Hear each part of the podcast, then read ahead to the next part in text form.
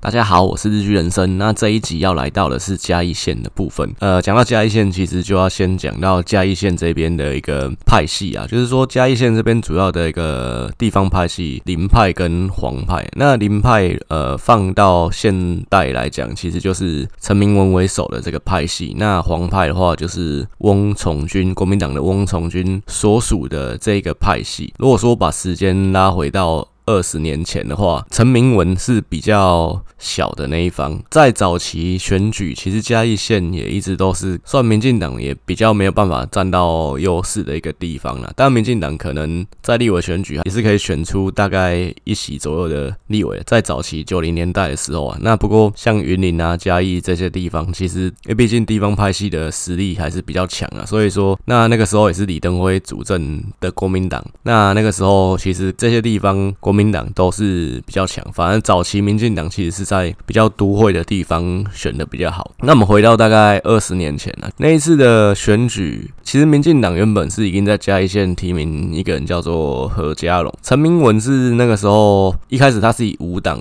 要选这个县长，陈水扁他那个时候应该说。民进党执政之后，那毕竟民进党还是不管在国会也好，在可能地方上也好，可能实力上还是不如国民党。那陈水扁其实就是去做一些讲不好听，就是招降纳叛的动作，然后去挖墙脚。他其实也真的有成功，成功挖到一些墙角。那挖到最成功的呃一笔交易呢？这不能讲交易，这是太难听。但是就是最成功的一笔挖角，就是。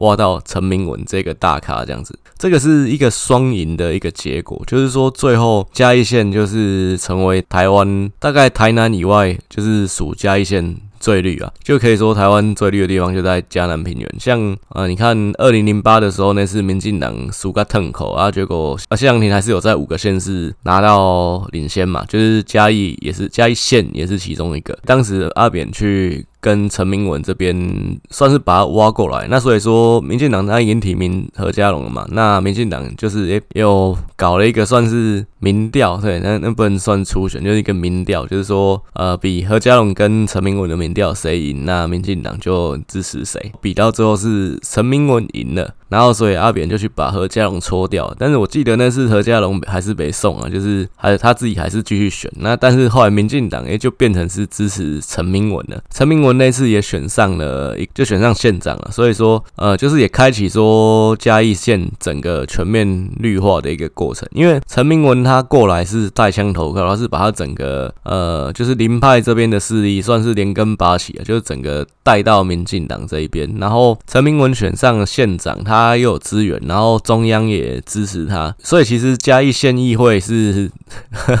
很很早期，民进党可以 甚至可以拿到过半的一个以后，因为陈明文就把他下面那些地方派系的那些卡，可能原本甚至是国民党的，全部都绿化过来，遇到那个嘉义县的乡镇市长啊，然后或者说可能农田水利会那些，就整个连根拔起，全部变成是民进党。民进党在嘉义县也是越来越稳固，这样子，这是非常成功的一个。挖角啦，陈明文原本是四维的那一方，但是因为有了呃中央信心加持之后，就整个不一样了，就是变成是哎干、吃了一颗药，然后把这两个人，可能他跟翁从军在擂台上面干架，然后原本被打到墙角，然后 旁边旁边的人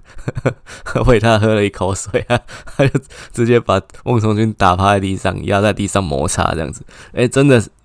这这讲的是比较夸张，但 放在实际上确实也差不多是这样的。林派这边其实还有呃，就是其他的人物。其实林派早期的掌门人是一个很有名的人，叫曾正龙，因为台湾两椅大王，后来跑去柬埔寨做生意，然后死在柬埔寨。那曾正龙的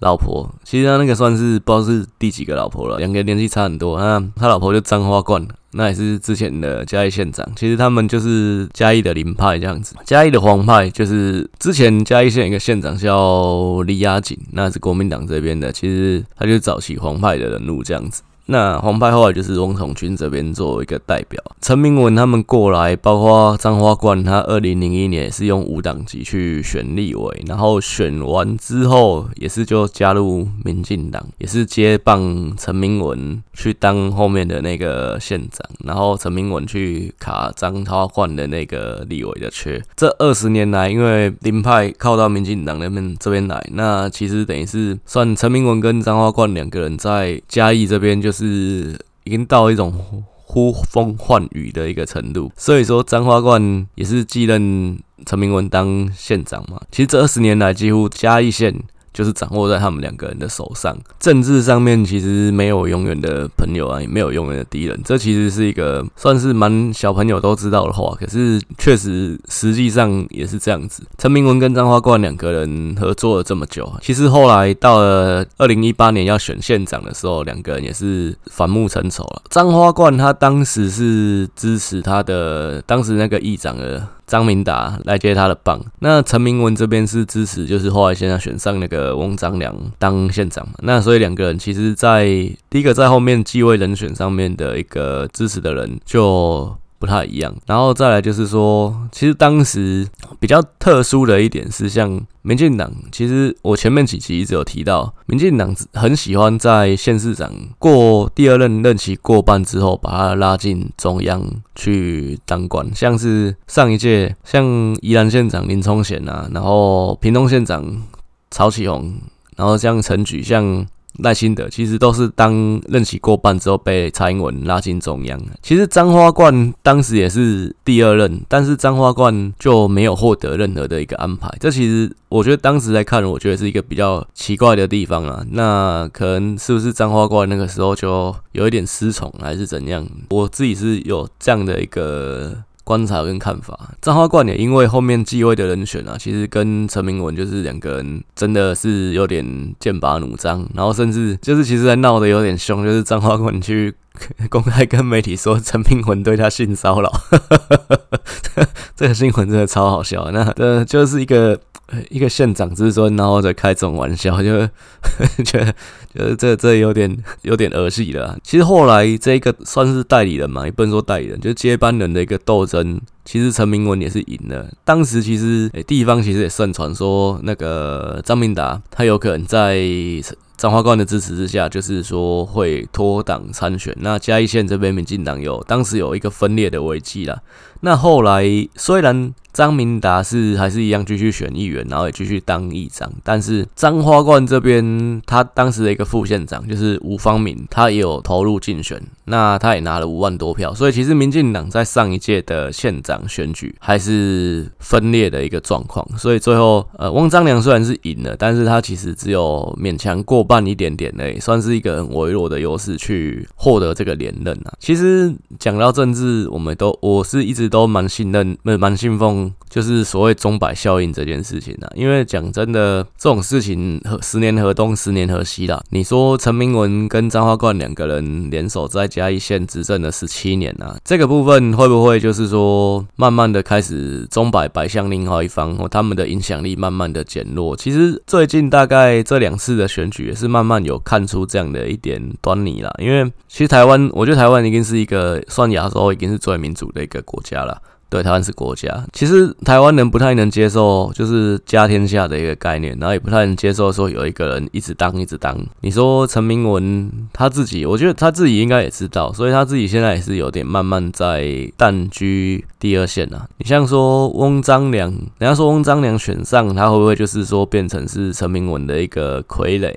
现在看起来是也不至于啊，因为毕竟县长还是他自己要扛啊，那他要选连任也是要靠自己啊。那你说陈明文能够罩他吗？这个部分在地方上，可能这个部分也会越来越减弱，所以说。他选上，呃，基本上还是要靠他自己去做这个县长。那我是认为说，上一次的那个民进党的初选，最后是翁章良出现，其实这对民进党也是一个好事，因为呃，张明达其实就是那种比较像传统的地方派系出来的那样的人。翁章良他是其实他是学运出身的，那只是说他没有像可能罗文佳，或者说像是范云啊，像是甚至像林佳龙或者是。郑文灿他们这些人出风头的时间这么早，他其实是一个比较晚才有一些知名度的人，而且他。之前其实没有参加过任何一次的选举，他都是在呃政务官的体系去做官。那他第一次选举就是选上一次的嘉义县长，那也顺利有选上。其实这个部分也是因为他也是除了那次风向比较不利民进党之外，他没有选举的一个经验，也是他选的比较辛苦的一个原因之一啦。那我是觉得翁章良本身的一个形象其实不差，然后再加上他其实不是嘉义这边的地方派系出身，但是他。又是在地人，所以说让他去，应该说他接他接了陈明文跟张花冠后面去执政，是可以带来一些新的气象，然后也会不会让选民有一些比较负面的观感。民进党要延续在嘉义县的执政，其实翁章良也是比较好的一个人选。而事实上，翁章良其实这两年呃做县长做起来，他的一个满意度也算是蛮高的。所以说，我是觉得第一个他现在要连任应该是没有问题，然后。再来是就是说，民进党要去比较算延续久一点，在就是这个火力能够再继续加温呢，继续摊添一些柴火，继续再加一把这把 香火烧下去，让民进党继续在嘉义县执政。呃，翁章梁来当也是算是比较好的一个人选。那接下来我们就是讲到国民党这边啊，那国民党其实你去看最近大概二十年的选举，基本上都是同一个人在选，就是 翁从军。就刚刚有提到的黄。派的一个掌门人，那其实他也算是蛮衰的，就是因为民进党跟陈明文一拍即合。那原本黄派这边其实是势力比较强的，包括在前面的那个县长李亚锦，其实就是黄派的。那其实翁从军原本是有机会当县长，不过就是然后当年陈陈明文跟阿扁一拍即合之后，哎、就整个压过了黄派，那变成是说翁从军不但县长没当到，可能这个派还差点被压，就是已经被压在墙角啊，压在地上摩擦了这样子。翁从军我看看他选选选举选了几次啊？县长，县长就选了三次啊，然后其他就是选立委这样子，他等于是无意不语啊。那中间一度有传出说。他选举选到欠债要跑路，然后 有一阵子立法院院会都没来，然后后面还差一点就是没有办法再出来选，因为选到看小这样子。这是地方有这样的传闻啊。他选了二零零一那次第一次就是跟陈明文选嘛，啊，最后选输了，然后再来就是二零零九、二零一四两次出来跟张花冠选县长。也都选输，而且诶、是越越输还越多这样子。第一次选输陈明文输不到一万票，后面选输输到最后输差最后一次二零一四是差了快十万票。这个部分确实就是说黄派的影响力有越来越式微，然后再就是说整个黄派是差点被陈明文给围剿，然后就很像是那个 蒋中正在剿共啊，就是剿他躲到井冈山上面去，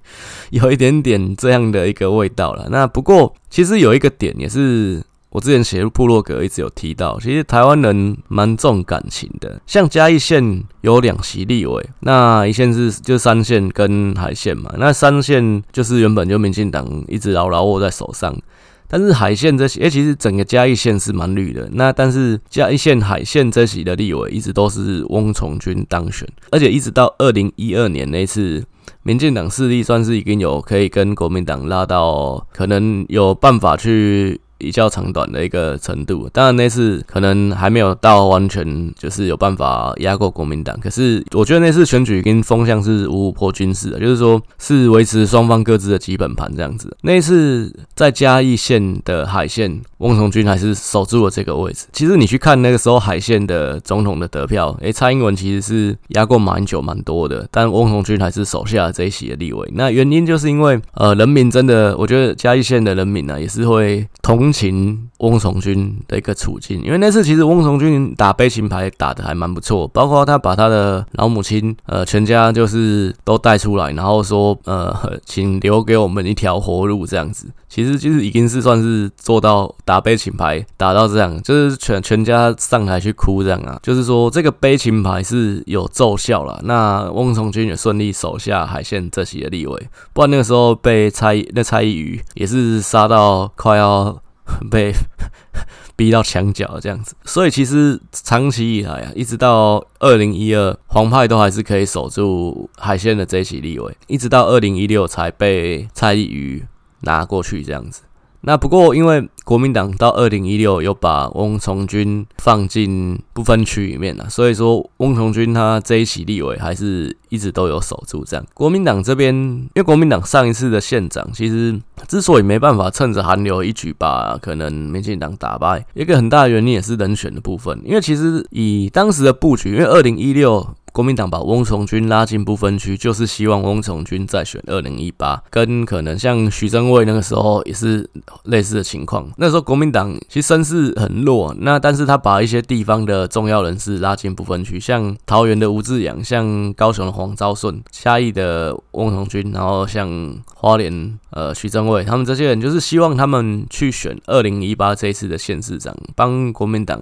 攻城略地。但是像翁从军，其实或像昭顺其实他们就没有出来选，吴志阳其实也没有出来选。当时国民党派的一个人叫做吴玉仁，那吴玉仁是二零一六年选嘉义市立委的那个候选人，其实他是等于从市区又跨来县区。那我是觉得不接地气嘛，就是说他不是一个。可能地方这边原生长出来的一个人物，像是说可能翁崇勋这样子，所以说他出来选，就等于是还是需要从头开始的，比较没有办法说给民进党带来一个很大的一个威胁。这是我觉得是人选是一个蛮主要的原因，因为其实吴育仁就是原本你看上一次在市区选，然后这次跑来县区，尤其在中南部地方会比较难选一点的。所以民国民党没有办法趁着说这是民进党有分裂的危机，然后就是给他致命，趁你病要你命，给你致命的一击这样子，哎，没有这个把握住了。是，但是我是觉得下一任你要说翁从军会不会再出来，讲真的可能性也不高，因为翁从军讲真的年纪也不小，比较有可能的人选反而是林国庆这样子。林国庆这个人他其实是民进党这边出身的，那他二零零四的时候也是代表民进党这边选上立委，那我觉得他是一个单一选区两票制。是二零零八改制之后的一个受害者，因为其实如果以没有改制的话，他在嘉义县这个立委应该是可以稳稳的当。他跟那个新竹县后来是一样靠到国民党的那个林维洲一样，都是单一选区两票制的受害者。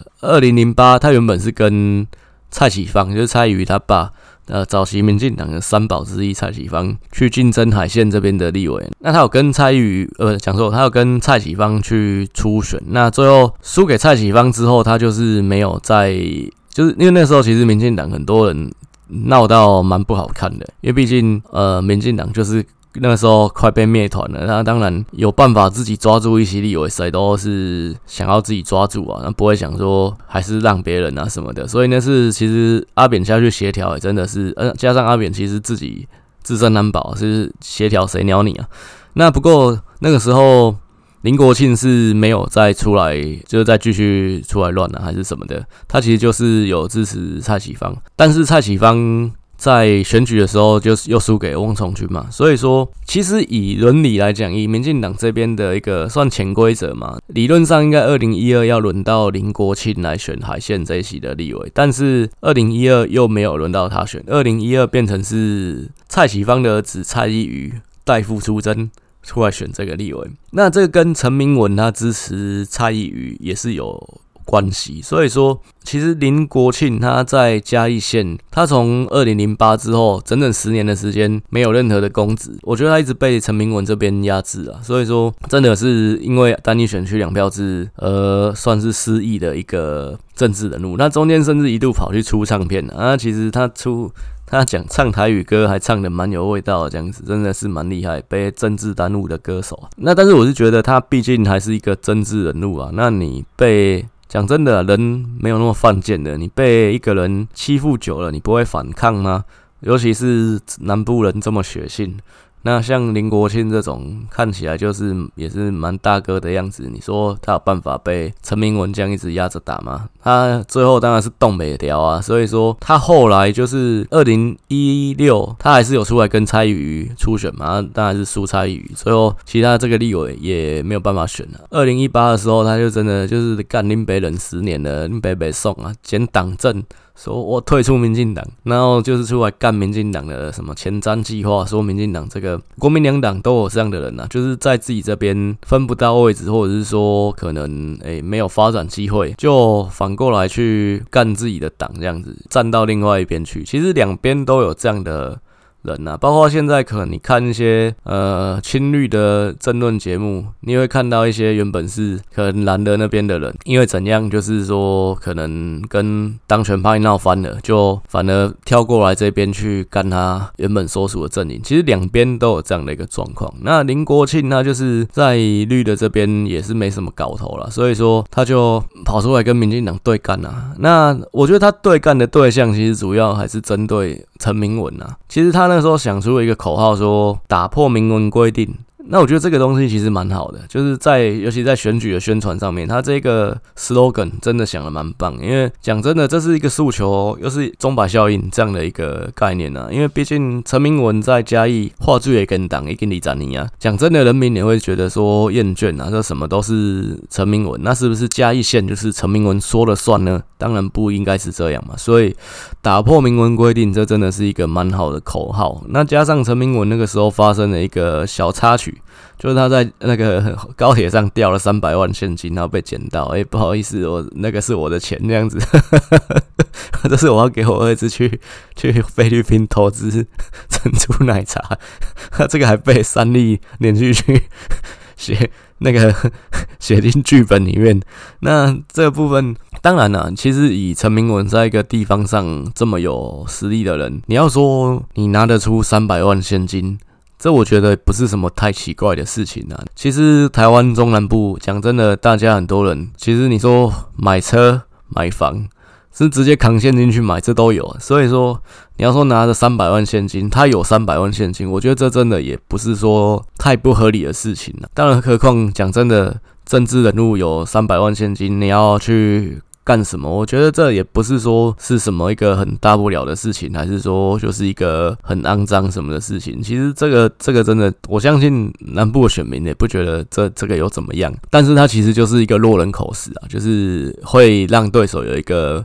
发挥的一个空间这样子。那林国庆他二零一八年就是建党党政。啊，差点没有烧党证，如果是早期的话，应该是拿出来烧的。到二零二零年那次立委，他就是自己独立参选，而且他是跟他不是选海线，他是选三线，他是跟陈明文尬的。他选三线这一席，因为国民党其实在三线本来就比较弱，所以国民党他本来原本是县党部已经有提名一个人了，但是诶，最后国民党翻盘，就是说变成是开放参选。那开放参选就是说，其实等于是国民党这边支持林国庆是一样的意思啊，只是不方便这样子。再就是说，林国庆挂名国民党可能也未必呃未必有好处，所以说就是直接就是开放参选。但是其实国民党这边就是挺林国庆去跟陈明文尬。陈明文其实那时候在嘉义县挂了很多看板，打破明文规定。我觉得这个口号其实蛮棒的，跟可能当初民进党想出一个口号，对国民党不倒。台湾不会好啊！那说在中南部的支持叉叉叉，就是支持马英九，这个杀伤力真的蛮大。那打破明文规定这个东西，我觉得在选举上面的算是一个口号，其实真的是取得蛮好的。不过陈明文这边当然也是有反制啊，因为陈明文这边就是一个算他的侧翼嘛，就是嘉义小商人啊，就是 GTO 凯文这个。算是一个网红吧，我个人是蛮敬佩他，毕竟我觉得他是一个蛮真性情的一个人。他其实也去挂了很多的 看板，就是说，但后来有些被拆掉。他就是去去讲说，他去讲林国庆他儿子在中国的福建平潭政协当有有一个位置，这样子，就是讲林国庆他这边跟中国平潭的政协。关系匪浅，然后他在中国可能也有一些事业，然后太单纯这样子，就是还挂一个看板叫做“那么厉害”这样子。那这个部分，可是最后陈明文其实赢的不多啦。那这部分也是当时我就觉得蛮意外的。我我当时的解读是不是说，那就是小商人这个那么厉害这个东西，反而激起了一些反感。我自己是。只有这样可能这样一点解读，不过因为我不是嘉义县的人，也不太知道在实际上基层的一个想法。大家大家想法是怎么样？那不过以选举出来的结果，陈明文得票不高。那我觉得这个部分跟钟摆效应也有一点关系，因为毕竟陈明文在地方真的太久了。陈明文当然他下一次要不要再继续选立委，我觉得这个部分也是很值得观察，因为搞不好真的再选有可能会输啊。就是其实有一点强弩之末嘛，因为毕竟我不是地方的人，搞不好他真的地方掌控力还很强。但是就我看，我是觉得一个政治人物二十年，我是觉得就其实蛮极限的啦。如果是我啦，那那。又毕竟不是政治人物，如果是我的话，我观察到可能自己已经是强弩之末的话，我会选择急流勇退。那我是认为林国庆他经过这次，其实他这次选立委是带给陈明文蛮大的一个威胁性。那我认为他再继续选二零二二年县长，就是代表国民党，或者是说就是国民党让他以无党参选，其实都有可能。那这个可能性其实蛮高的。那毕竟因为他其实算是，其实也是反过来国民党挖墙脚，挖民进党这边的一个失意政客，不失意的政治人物。那过来这边跟陈明文对抗，那、其实他其实现在选就是完全就是争一口气啊，就是要干陈明文的，因为毕竟陈明文把他压着打压了这么久，他其实就是要反抗陈明文的，所以这个部分我是觉得，反而国民党应该是不会选翁崇群，应该是会选林国庆出来选下一次的县长，然后跟翁章良去竞争。但是翁章良如果跟林国庆选，应该翁章良赢的可能性非常高了。那只是说一样。林国庆他选举的一个主轴还是会打着说打破明文规定，然后会把翁章良绑在陈明文身上，就是说翁翁章良是陈明文的一个傀儡。我觉得他选战的主轴是会是这样子啊，因为我是觉得像翁章良、像蔡易余他们，他们这些算是后辈。虽然说陈明文他是在嘉义是支持他们去选举，可是其实我们不会把这两个人视为说他是陈明文的人马。讲真的，其实。谁当上县长，他基本上你要完全是某一个人的傀儡，或者是说就是按照前任的方法在做事，其实是很难啊。毕竟你就在这个这个位置上，以台湾的政治来讲，你就在其位了，你当然自己可以谋其政啊。然后今天县长是你。大家是会找你，不是在找说可能谁是你前老板这这样。其实讲真的，大家都是看风向的。所以说，其实你要说翁章良会是陈明文的傀儡嘛？我觉得这个可能性真的非常非常的低啊。其实他现当县长，一定也是做他自己的县长。他这这两年的一个满意度也是不错。那我是觉得，如果在未来的一年半两年，他没有去出太大的包的话，其实他要去连任，他要。甚至票比上次多，这应该是一定的，应该都不会有太大的一个问题了。那所以说，目前嘉义县其实现在就是呃一样，也是两边候选人应该都到位了，然后其实也不太有第三势力去插旗的一个空间。那但是也是一个算现在看起来态势就蛮明显的一个县市。翁章良要连任，应该是不会有太大的一个问题，所以其实相对来讲也是选情比较单纯的一个现实。那这个礼拜的分析就到这边，那我们下个礼拜会继续进行到台湾尾，就是屏东县的一个部分。谢谢大家。